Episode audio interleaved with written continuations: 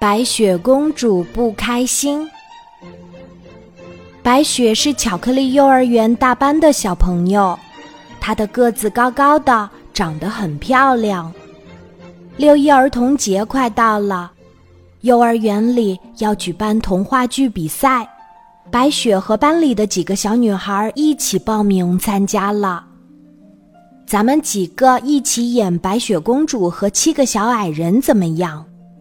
白雪提议说：“我的个子最高，名字刚好叫白雪，那我就演白雪公主吧。”另外几个小女孩都不乐意，她们商量着一起演灰姑娘去了。这一刻，白雪觉得很孤单。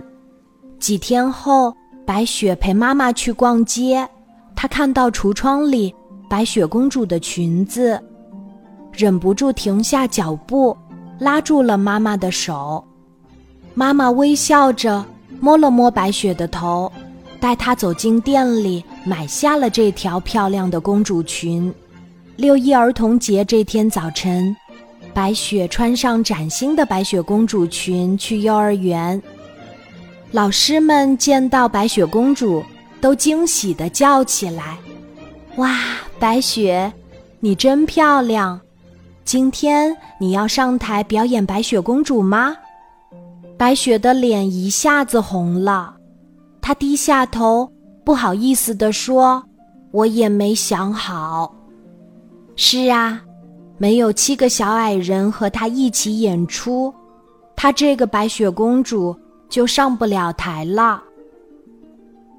白雪走进幼儿园之后，没有直接回自己的教室。他有点害怕同学们嘲笑他，就躲进了幼儿园游乐场旁边的花丛里。咚咚咚，咚咚，咚咚，咚咚咚，一只小小的兔子不知道从哪里冒了出来，它正用手中的胡萝卜在敲树桩呢，真好听。白雪听到小兔子的演奏。忍不住赞美说：“我喜欢这样的节奏。”小兔子被白雪的声音吓了一大跳，它一转身，见到的是一位美丽的白雪公主，吃惊的张大了嘴巴。“请问，你是白雪公主吗？”小兔子也看过白雪公主和七个小矮人。不。我不是，白雪难过的托起腮帮子。没有小朋友愿意表演小矮人，所以我就当不了白雪公主。咚咚咚，咚咚咚，咚咚咚咚咚，小兔子又开始用胡萝卜在树桩上敲打好听的节奏。你能听出来？我演的是什么吗？小兔子突然停下来问白雪。